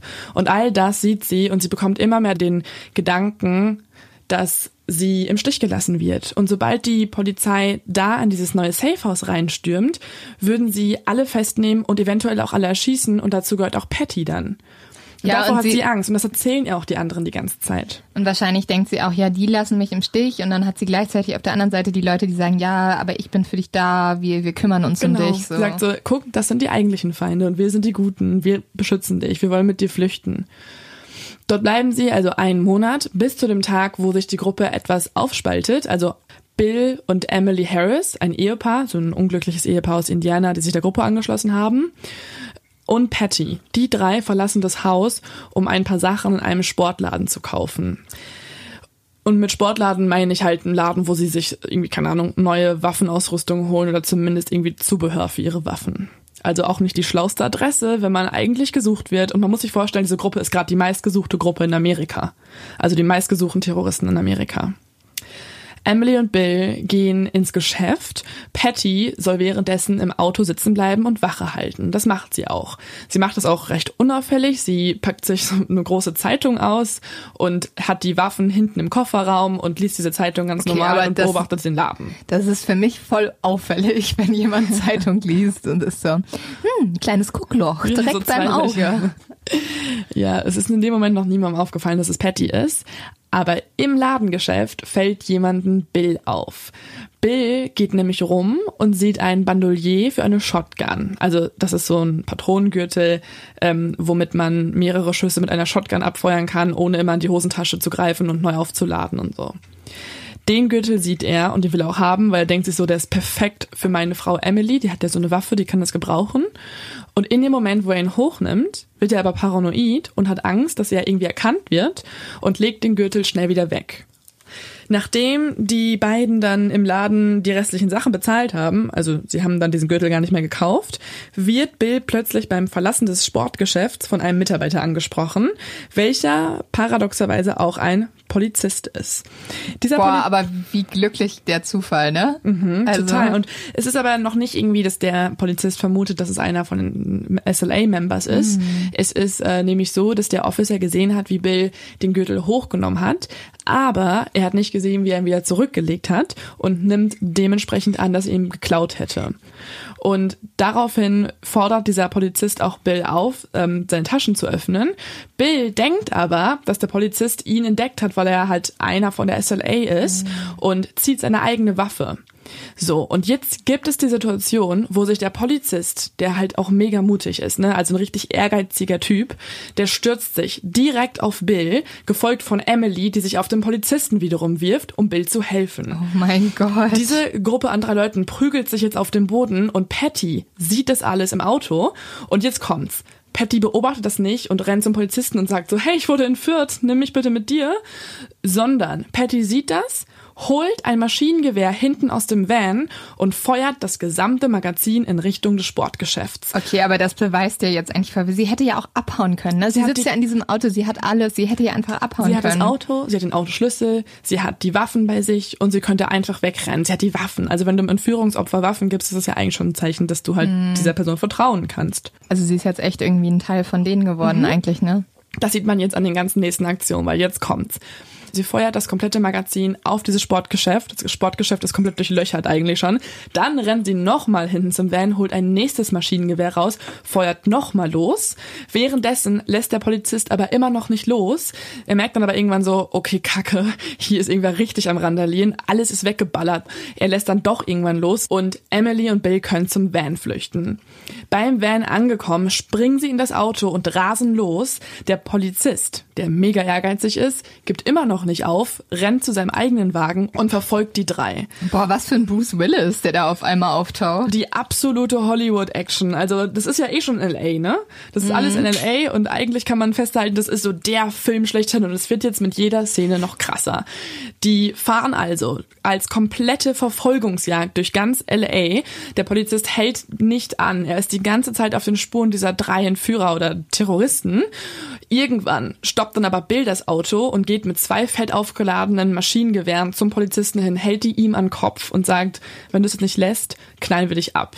Boah. Und dann checkt auch er so, okay, alleine kann ich hier gerade nichts machen. Das sind drei bewaffnete Menschen und ich bin halt einfach nur einer. Mhm. Er hält dann also an und die drei können wieder flüchten. Sie bemerken aber jetzt so, shit, unser Auto ist absolut durchlöchert mit Kugelschüssen. Wir können hier nicht einfach weiterfahren mit so einem Auto, das ist mega auffällig. Deswegen beschließen sie, ein weiteres Auto zu klauen. Das machen sie dann auch. Sie finden eins, klauen das und flüchten auf dem weiter. Dieses Auto hat aber nach kurzer Zeit eine Panne, deswegen brauchen sie ein weiteres neues Fluchtfahrzeug. Hört sich ja eh schon an wie ein schlechter Hollywood-Film, aber jetzt kommt noch meine Lieblingsszene. Okay, ich bin gespannt. Mhm.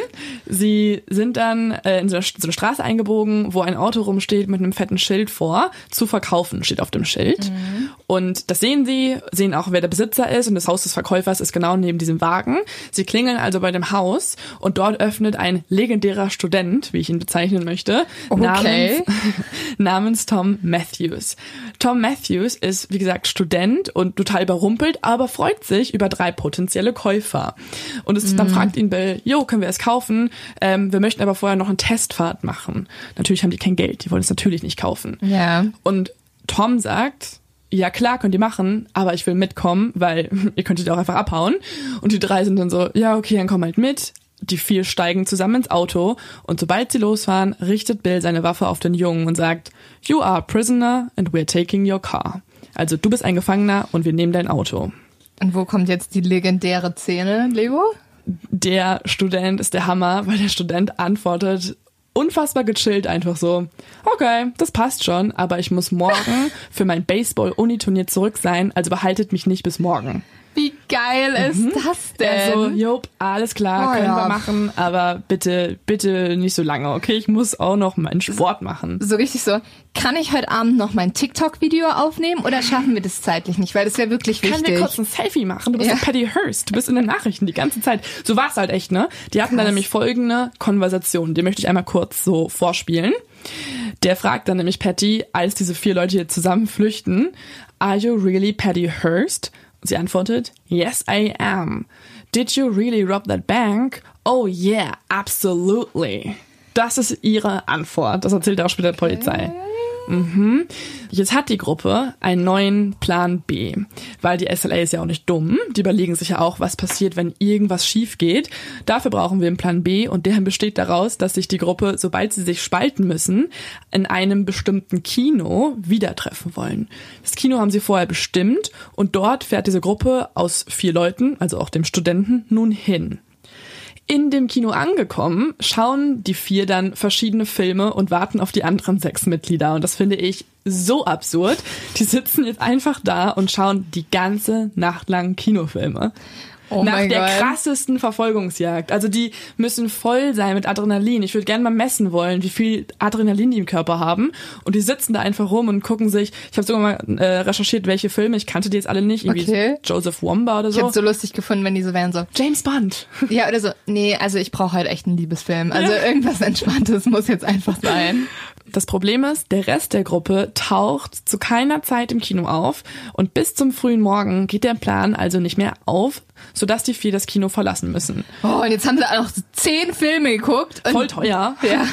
Tom wird dann auch, also für Tom haben sie ja keine weitere Verwendung, deswegen kann er zu seinem Spiel, sie lassen ihn gehen. Okay. Auch so, er hatte halt so die krasseste Nacht, ne? Stell mal vor, wie er zum Spiel kommt, so, okay, ich habe Patty Hearst getroffen, ich habe drei Terroristen kennengelernt. Und ich habe die zehn neuesten Kinofilme und musste gesehen. nicht zahlen dafür. Wir hatten Popcorn die ganze Zeit. Boah, dann hätte ich, also da wäre ich auch ein bisschen stolz dann drauf gewesen. Voll.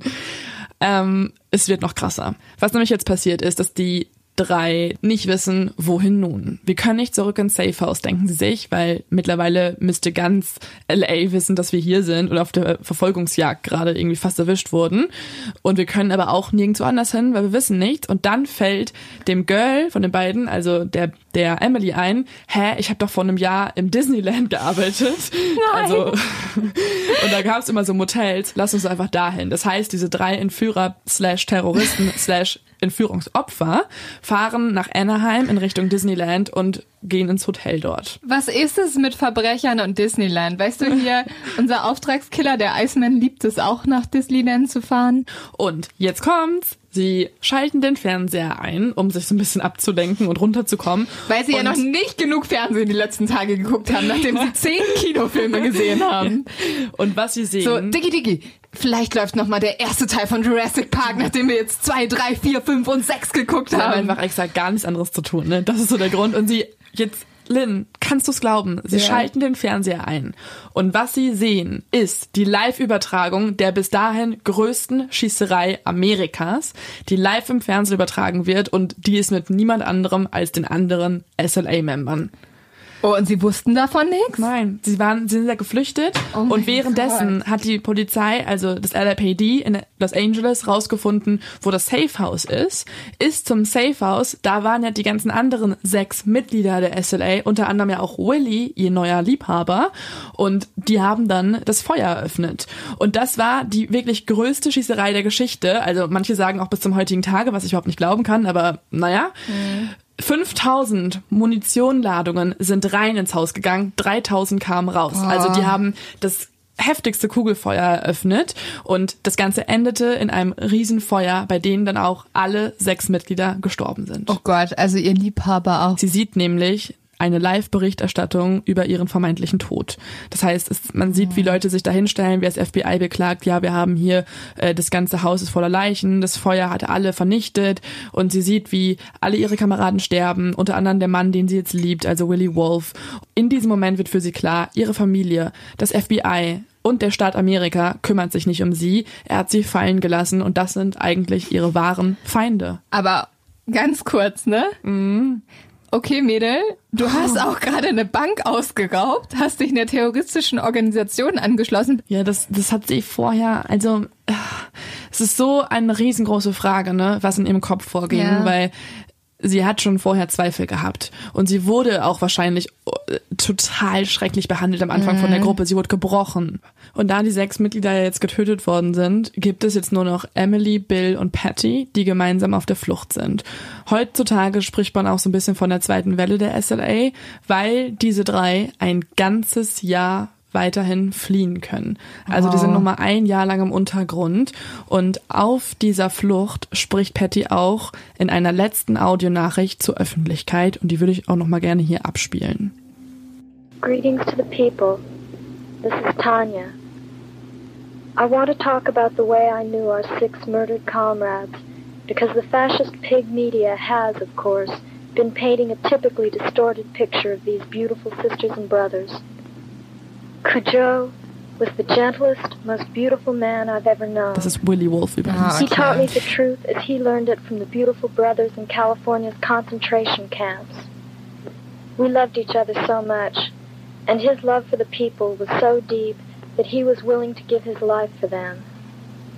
Neither Cujo or I had ever loved an individual the way we loved each other. I died in that fire on 54th Street, but out of the ashes I was reborn. I know what I have to do and I would never choose to live the rest of my life surrounded by pigs like the Hearsts. Patria o muerte, venceremos. Death to the fascist insect that preys upon the life of the people. So, auf Deutsch sagt sie, Grüße an die Leute. Hier ist Tanja. Ich möchte darüber sprechen, wie ich unsere sechs ermordeten Kameraden kannte, weil die faschistischen Schweinemedien natürlich ein typisch verzerrtes Bild von diesen wunderbaren Schwestern und Brüdern gemalt haben. Cinque befand sich in einem Wettlauf mit der Zeit, weil er glaubte, dass jede Minute ein weiterer Schritt nach vorn im Kampf um die Rettung der Kinder sein muss. Jelina war wunderschön. Sie lehrte mich, wie man den inneren Feind durch ihren ständigen Kampf mit der bürgerlichen Konditionierung bekämpft. Gabi war sehr bodenständig. Sie übte, bis ihre Schrotflinte eine Verlängerung ihres rechten und linken Armes war. Soja, weibliche Gorilla, perfekte Liebe und perfekter Hass spiegelten sich in ihren steinkalten Augen. Boah, auch ganz schön viele Frauen dabei, ne? Das waren sehr viele Frauen Ja. der SLA, ja. Fahisa lehrte mich, zuerst zu schießen und sicherzugehen, dass das Schwein tot ist, bevor man es aufspaltet. Sie war weise und böse. Kuro war der sanftmütigste und schönste Mann, den ich je gekannt habe. Er lehrte mich die Wahrheit, wie er sie von den schönen Brüdern in den Konzentrationslagern Kaliforniens gelernt hatte. Weder Kuro noch ich hatten jemals einen Menschen so geliebt, wie wir uns gegenseitig liebten. Die Grundlage Ihr armer Freund sitzt zu Hause und ist so, fuck you. Kommt, kommt gleich noch was zu. Ja. Die Grundlage unserer Beziehung war unser Engagement für den Kampf und unsere Liebe für das Volk. Ich starb in diesem Feuer in der 54th Street, aber aus der Asche wurde ich wiedergeboren. Ich weiß, was ich zu tun habe. Diese Nachricht ist von Tanja und dann gibt's tatsächlich, wie du gerade schon erzählt hast, ne, der arme Steve. Es gibt den Moment, wo Steve das Tape übergeben wird. Er geht ins Gebäude der Hearst Family rein, hört sich das an und als er gerade rauskommt und mega fertig ist, weil er gerade gehört hat, dass seine Freundin ihn seit ein paar Monaten betrügt, so, ne, hält die Presse mit der Kamera drauf und er kommt mega überrumpelt aus dem Gebäude raus und ist nur so, uh, I, I don't, I don't want to talk right now. Und dann fragen sie ihn halt so, lass nicht locker. Und dann sagt er so, okay, ich will kurz was sagen. Und er ist so süß, ne, weil er sagt dann so, ich kann sie verstehen. Ich weiß, dass das, das nicht gerade sie selbst spricht, sondern irgendwas in ihr wurde halt verändert. Sie wird danach wahrscheinlich nicht mehr dieselbe sein. Sie ist wahrscheinlich jetzt politisch irgendwie beeinflusst, aber ich liebe sie trotzdem und das wird alles nichts daran ändern, wie sehr ich sie mag. Was ich so krass finde, ne, weil sie sagt ihm ja eigentlich so, jupp, ähm, du bist Geschichte. Ich will, ich möchte Steve jetzt kennenlernen und heiraten. Es ist, es scheint der Er ist perfekte jetzt Mann. etwas älter.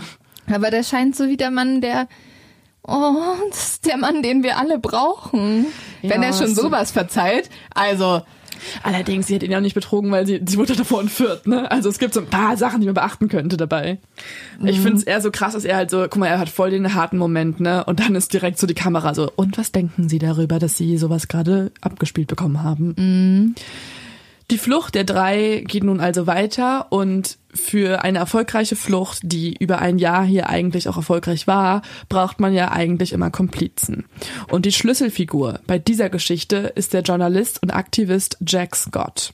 Jack ist ebenfalls in der politischen Berkeley-Szene unterwegs, also er kennt die Leute auch aus der Studentenszene dort und er kennt über Ecken auch Emily und Patty. Und er willigt deswegen ein, den dreien Unterschlupf zu gewähren. Ein bisschen bizarr an der ganzen Sache ist, dass die Gruppe mit den drei Leuten nun so tut, als ob Patty und Jack ein Paar sind. Und dieses Paar wird auch noch mit dem Auto rumgefahren von Jacks Eltern, eigentlich sogar durch komplett Amerika bis nach New York, wo sie sich dann auf einem Farmhaus in Pennsylvania am Ende dann doch nochmal zurückziehen, um einen klaren Kopf zu bekommen. Über ein Jahr sind diese drei SLA-Mitglieder die meistgesuchten Menschen in den USA bis zu dem Tag des 18. September 1975, also fast eineinhalb Jahre nach dem Überfall. Übrigens, in diesem Jahr ist auch total crazy, verliebt sich Patty erneut in einen anderen Typen, der ihr auch unterstützt. Was geht bei diesem Mädel? Und das ist dann auf einmal ihre große Liebe. Also die hat irgendwie schon eine wilde Phase. Die hat, die wechselt irgendwie dreimal ihre Liebhaber in der ganzen Zeit. Okay, er ist halt auch 19, ne? Ja, dachte ich mir auch. Ich war so, okay, du bist 20 Also, mittlerweile, ne? ja, aber, aber, ja, Krass, oder? schon heftig. Und das ist dann auch wieder ihre große, große Liebe. aber gut, weißt du, du musst dir auch vorstellen, das ist ja alles gerade dramatisch und man hat das Gefühl, du könntest jeden Tag sterben. das ist einfach auch schon wieder ein nächster Beweis vom Stockholm-Syndrom. Diesmal Ja. halt nicht von einem Feind, weil er gewährt den ja Unterschlupf. Die drei werden aber verraten, und zwar von Jack Scotts Bruder.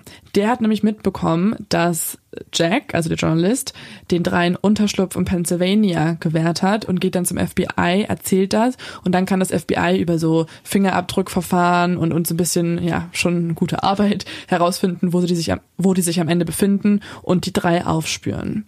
Und jetzt kommen wir zu einem Teil, der könnte wieder zwei Stunden Podcast-Folge sein. Es ist ein riesen, riesengroßer Bereich. Ich breche mal kurz runter. Jetzt kommt nämlich die riesengroße Frage, was passiert mit Patty? Und nicht zu Unrecht wird der Prozess von Patty Hearst später auch als The Trial of the Century betitelt. Das war aber auch noch vor O.J. Simpson. Also es gibt öfter mal Trials of the Century, aber es war trotzdem einer der riesengroßen, großen, großen Prozesse. Was nämlich nun folgt, ist die Frage, die eine ganze Gesellschaft auch spaltet. Ist sie von der Prinzessin zur Terroristin geworden? Ist sie ein Opfer von Brainwashing oder ist sie eine eiskalte Terroristin geworden? Ich meine, die Gruppe bestand ja auch zum Großteil aus Mittelklasse-Kids, so, die sich irgendwie gegen das System aufgelehnt haben. Ist sie eine von denen und muss sie auch wie eine Terroristin behandelt werden? Das ist die große Frage. Und Pattys Familie findet eine ganz klare Antwort. Sie empfängt Patty mit ganz großer Liebe. Sie kümmert sich um sie. Sie ist unfassbar dankbar, dass dieses Mädchen wieder da ist. Und sie sorgt dafür, dass Patty den bekanntesten und besten Strafverteidiger Amerikas bekommt. Und zwar ist das F. Lee Bailey. Der ist auch immer noch eine Legende in diesem Bereich, weil er sehr große, große, wichtige Prozesse vertreten hat. Und das Erste, was dieser Patty sagt, ist folgender Satz. Du wirst alle deine Kontakte einstellen, die du zu dieser Gruppe hast. Also wirst du all deine Freunde nicht mehr wiedersehen. Plädiert sie dann für unschuldig? Also sagt sie jetzt, ich bin unschuldig? Ja, das ist jetzt das Ding. Also die Familie beziehungsweise die Strafverteidigung macht sich einen Schlachtplan. Ziel der Verteidigung ist, dass man die Patty, die man aus den Medien als Kriminelle kennt, wieder zu der alten, liebenswerten Patty macht. Es ist also so ein Schlachtplan. Man muss jetzt unbedingt immer wieder betonen, dass Patty ein Opfer von extremem Brainwashing geworden ist und dass sie in alles gezwungen wurde. Es gibt aber auch ganz schön viele Argumente, die dann von der Staatsanwaltschaft hervorgebracht werden, die eigentlich das Gegenteil beweisen. Was nämlich dafür spricht, dass sie dann doch äh, eine Terroristin aus Überzeugung ist. Und zwar war sie ja zum einen ein Jahr lang auf der Flucht. Sie hätte also durchgehend wegrennen können. Sie war mit Waffen ausgestattet. Sie hätte sich auflehnen können. Außerdem hat sie, und das finde ich so crazy, also sie wurde ja von der Polizei verhaftet und musste dann einen Tag später bei ihrer Festnahme auf einem Formular ihre Daten ausfüllen. Also ihr Alter, ihr Namen und so weiter. Und da schreibt sie Tanja. Das nicht, aber sie schreibt unter der äh, Formulierung Beruf Urban Gorilla sein. Und, Und der Anwalt sitzt daneben und schlägt einfach nur die Hände vom Kopf und ist so, warum machst du mir meinen Job so Ja. schwer? Und- oder oder und so sie nach hat ja- oben so, Gott, ist das unfair. Also ich werde jetzt Bäcker. Ich habe keinen Bock mehr. Also ich mache nicht mehr mit. Du warst doch immer eine normale Studentin. Sie ist doch durch die Welt gelaufen und so, I'm just a student at Berkeley. Was Außerdem, ist aus diesem Satz geworden? Warum bist du jetzt ein Gorilla? das ist aber auch ein Prozess, der mit der Zeit dann so ein bisschen nachlässt, weil die, die Verteidigung sagt dir immer wieder, wenn du hier rauskommen willst, musst du mitspielen. Sie macht noch ein paar Mal den Handgruß der SLA, was auch irgendwie absurd ist. Außerdem ist sie, als sie verhaftet wurde, zu ihrem Waffenschrank gerannt.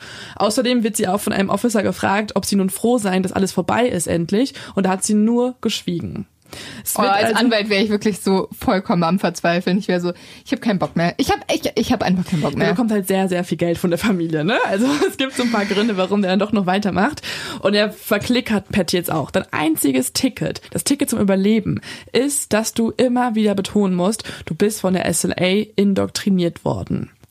Und aus diesem Grund packt Patty nun aus. Das hat ihr der Anwalt empfohlen. Sie soll einfach von den ersten Tagen erzählen, wie es dazu kam, wie sie das erlebt hat. Und die sind, das, müsst, das kann niemand leugnen, die sind unfassbar schrecklich. Sie erzählt über die ersten 57 Tage bei der SLA, also als sie immer noch in San Francisco waren.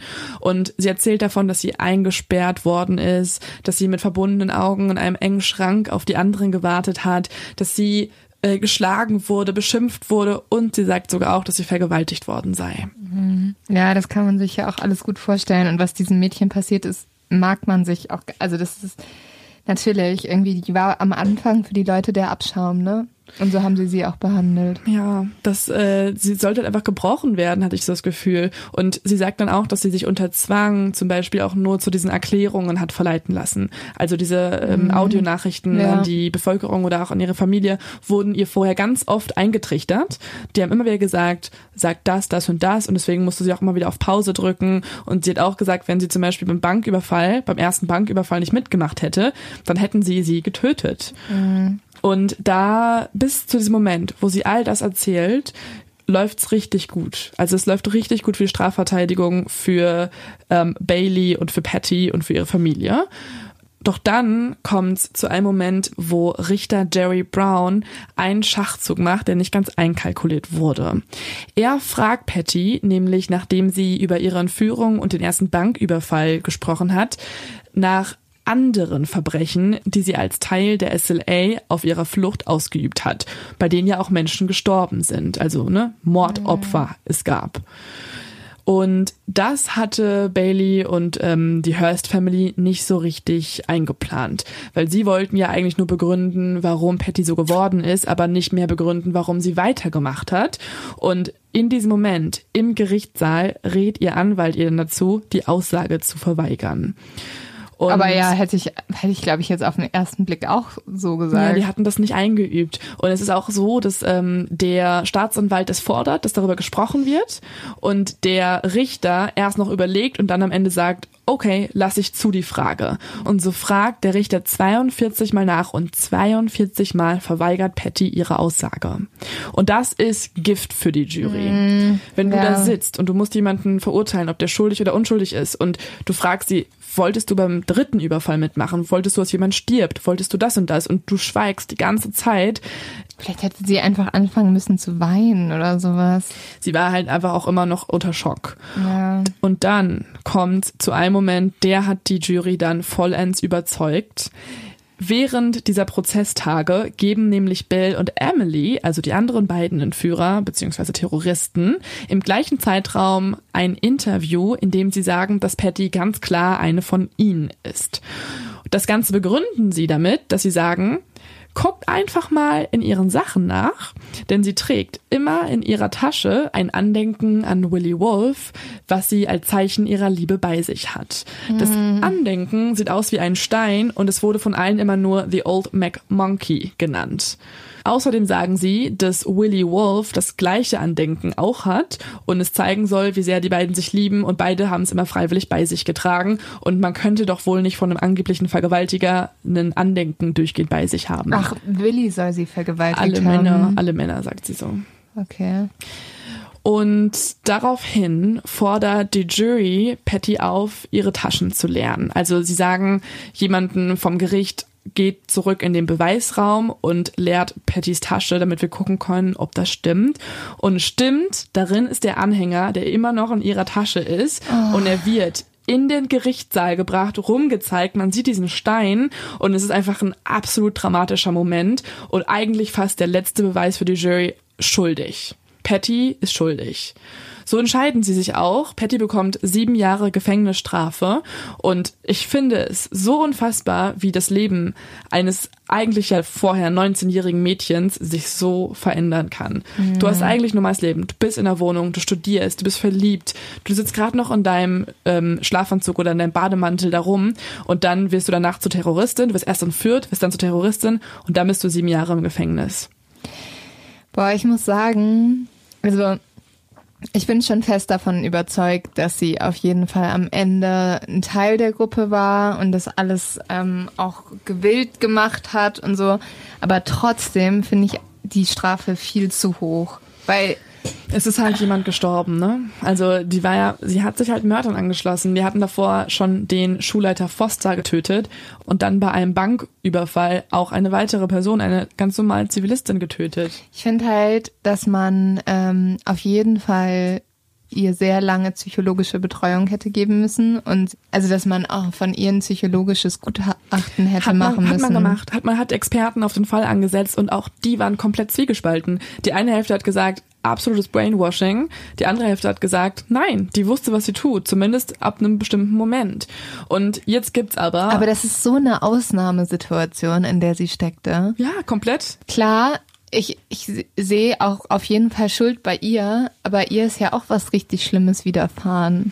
Das ist halt die Argumentation der Verteidigung, ne? Und auch der Familie. Die Familie gibt über Jahre nicht auf. Und jetzt gibt's ein historisch sehr trauriges Ereignis, über das wir auch schon gesprochen haben, und zwar in Folge 4, ähm, was der Hearst-Familie nach zwei Jahren in die Karten spielt. Und zwar gibt es die ganzen Schlagzeilen dazu, dass Jim Jones 900 Leute in den Anführungszeichen freiwilligen Gifttod geführt mhm. hat. Das geht viral und löst eine der größten Debatten der Zeit aus darüber, wie krass Brainwashing dich beeinflussen ja. kann. Und ich meine, es ist ja ein Ereignis, wo halt, also Leute, die die vierte Folge noch nicht gehört haben, da haben sich 900 Leute freiwillig, also ne, mit Gift einfach umgebracht, weil sie ihrem Sektenführer gefolgt sind. Und das nimmt die Hearst-Familie und mobilisiert daraufhin die Öffentlichkeit und argumentiert zugunsten Patty, nämlich, dass auch Patty sowas ähnliches passiert ist. Boah, ich find's so schwierig gerade, weil wenn du drüber nachdenkst, ne? Das kannst du natürlich auch irgendwie genauso rechten Terroristen, ja, also die, die halt einfach in, äh, von Eltern so großgezogen worden und so weiter und so fort. Du kannst Total. es genauso auf die Leute von ja. 9-11 anwenden, ja. aber die sind ja trotzdem genauso schuldfähig. Ja. Also ich finde es auch, ich finde ja. auch mega, mega, mega die wichtige und schwierige Frage, weil ich finde, es zeigt auch etwas über den Wert von Macht und Reichtum in den USA, weil es gibt, wie du gerade gesagt hast, ganz, ganz viele Beispiele, wo man die Argumentation des Brainwashings irgendwie anwenden könnte. Aber weil die Hearst-Familie so einflussreich ist, wird Patty wirklich am 1. Februar 1979 vom Präsident Jimmy Carter freigesprochen. Also zwei Jahre, nachdem sie eigentlich äh, ins Gefängnis gekommen ist. Und zusätzlich wird Patty auch noch ein paar Jahre später, am 20. Januar 2001, vom Präsident Bill Clinton begnadigt. Also es gibt zwei Präsidenten, die sich für diese Tochter einsetzen, während alle anderen SLA-Member im Gefängnis sind. Also Bill und, also nicht alle anderen, es gibt ja nicht mehr viele, aber Bill und Emily bekommen beide sechs Jahre einmal fürs Kidnapping und dann nochmal sieben Jahre für den Bankraub, den sie begangen haben. Also ich finde es schon voll gerechtfertigt, dass die eine ja. längere Schla ja. Strafe bekommen, ja, auf jeden Fall. Kidnapping halt auch, ne? Ja, und ich, also ich weiß immer noch nicht, was für eine Strafe ich ihr gegeben hätte.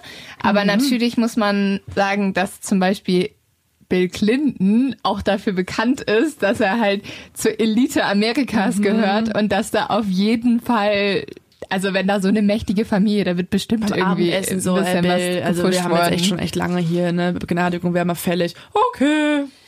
Easy peasy. Ist genauso wie Trump jetzt irgendwie seinen rechten äh, Breitbart-Typen da begnadigt hat. Also da gibt's halt auch immer so ein bisschen, wo du bei diesen Begnadigungen denkst, oh, was sind da für persönlichen Inter Klar, Interessen drin? Mittlerweile ist Patty schon in der Lage, darüber viel zu sprechen. Sie gibt sehr, sehr viele Interviews, aber sie hat eine Taktik. Sie gibt diese Interviews nur Leuten, die mit ihren Details nicht so absolut vertraut sind, damit sie keine unangenehmen Fragen stellen. Also sie mhm. hat die mhm. gleiche Art von Story immer drauf und sie hat auch ein Buch geschrieben, in dem sie nochmal von ihrer Seite aus alles erzählt. Aber wie, wie ist denn Ihre Stellung jetzt? Das würde mich voll interessieren, weil ich finde, wenn sie jetzt sagt, okay, ähm, ich habe damals Mist ja. gebaut nee. und ähm, sie sagt, sie fährt exakt die Verteidigungslinie. Sie sagt auf jeden Fall, ich wurde im Schrank gehalten, ich wurde manipuliert, ich wurde vergewaltigt, ich wurde gebrochen. Das, ich, das war nicht ich. Das war einfach nicht ich. Aber, aber glaubt sie, noch an die gleichen politischen Werte? Politischen Werte? Äußert sie sich, glaube ich, gar nicht mehr zu. Okay, also, weil das wäre so für mich, also das wäre das Argument, ne? Mhm, Wenn sie jetzt. Ja. Nee, ähm, sie hat zum Beispiel durchgehend Bodyguard auch, weil sie sich schützen muss. Und ihr aktueller Job hat maximal weit entfernt was mit Politik zu tun. Sie trainiert nämlich Showhunde in der Vorstadt. Okay, also das, wenn sie wirklich zu 100 Prozent hinter den Werten gestanden hätte und davon überzeugt gewesen wäre, dann wäre sie da wahrscheinlich heute immer noch. Also mhm. das, das überzeugt mich so ein bisschen von diesem gebrainwashten und gleichzeitig ja. auch Stockholm-Syndrom. Ja, ihre Familie hat natürlich auch dann halt gezeigt, so hey, du kommst wieder zu uns zurück, du bist die alte Patty. Die haben schon viel dafür getan, dass sie wieder mhm. die alte wird. Es gibt zum Beispiel ein paar Briefe nach ihrer Festnahme noch, also ein paar Wochen später, wo sie sich an den dritten Liebhaber wendet und geschrieben hat, so hey, ich wurde festgenommen, aber ich werde den Kampf niemals aufgeben aufgeben. Ich muss zwar mitspielen, so in die Richtung, aber die Revolution ist noch nicht zu Ende. Wir machen weiter. Sie schreibt auch Amerika mit KKK. Also sie schreibt Amerika halt so Kuckucksklan-mäßig so. Mhm. Ähm, und man sieht schon, dass sie irgendwie danach auf jeden Fall noch überzeugt war. Aber mit der Zeit jetzt nimmt sie immer mehr die Story an, so ich wurde absolut gebrochen und das war nicht ich.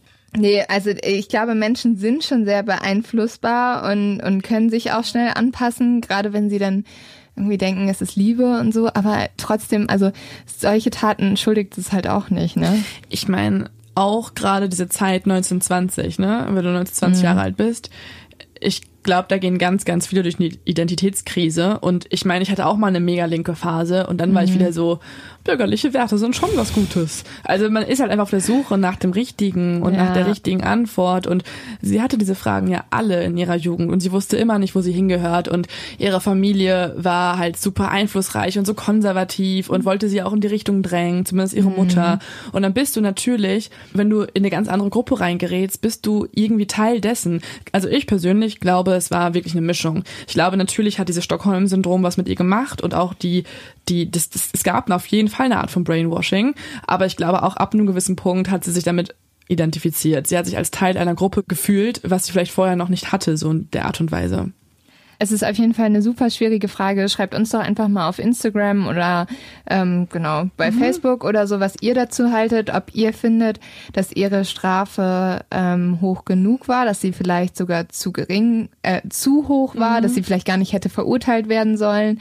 Ähm, wie schätzt ihr das ein? Wir finden es auf jeden Fall super spannend und ähm, ich, ich kann mich da gar nicht klar festlegen. Mhm. Ja, das, also ganz ehrlich, das weiß auch nur Patty. Weil auch die, die Aussagen, dass die zum Beispiel im Kleiderschrank festgehalten wurde, wurden von den anderen SLA-Mitgliedern nicht bestätigt. Ich glaube ihr auf jeden Fall. Ich glaube, das denkt man sich nicht aus und ich glaube, das stimmt. Weil wenn du jemanden schon mhm. gewaltvoll entführst, dann bist du auch zu sowas in der Lage und dann scheust du von nichts zurück. Und ich glaube auch, dass die SLA das schon auch im Sinne hatte, dass sie zu denen wechselt. Also weil das die perfekte Storyline für die ist. Komplett. Oh Mann, okay, so viele Fragen offen. Ähm Und der Leo-Tipp diese Woche. Leo, ich habe dir mal einen Tipp gegeben, ausnahmsweise. Und du guckst es jetzt. Lupin? Ja. Ja. Weil, also, wahrscheinlich, ihr kennt es alle schon, weil ich glaube, du kommst gerade nicht dran vorbei. Ähm, es ist eine Netflix-Serie mhm. und es mhm. geht um einen grandiosen Dieb oder ähm, jungen Mann, der aber eigentlich nach was ganz anderem sucht. Das findet man dann so in, im Laufe das weiß ich noch der gar Geschichte nicht, raus. Ich bin bei Folge zwei. Hm. Drei? Zwei? Drei? Aber, aber du weißt ja schon, dass er eine Backstory hat. Ja, ja. Mhm. Ja. ja, es ist eine, ähm, es hat mich zumindest in der ersten Folge sehr an Ocean's Eleven erinnert. Oh, ich liebe es. Ja, ich liebe so, so, so durch, durch ähm, geplant alles und verzwickt und, und übrigens, kalkuliert. Wenn ihr cool. die Serie gut findet, ähm, jetzt kommt mein ultimativer Tipp. Äh, es gibt einen Film, auf den basieren eigentlich all diese Oceans 11 Filme, all diese ähm, ja alle diese diese Trickbetrüger-Filme.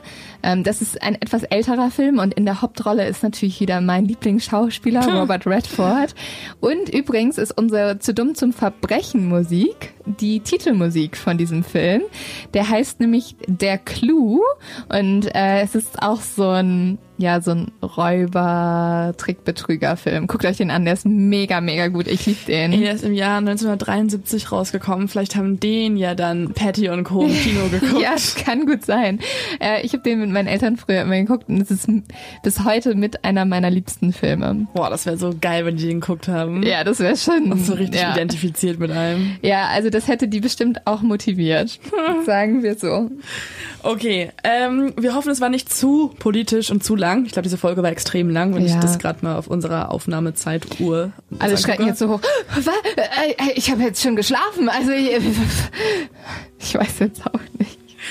Dann schlaft schön weiter. Gute Nacht. Ja, und wir freuen uns, dass wir zwei Stunden von eurem Tag klauen durften. Wir tun das immer gerne wieder. Wir klauen nämlich auch. Wir sind auch Trickbetrüger von eurer Zeit. Okay, Eure Aufmerksamkeit. äh, Ja. Alright. Bis dann. Adios. Habt eine schöne Woche. Wir sehen uns. Tschüss.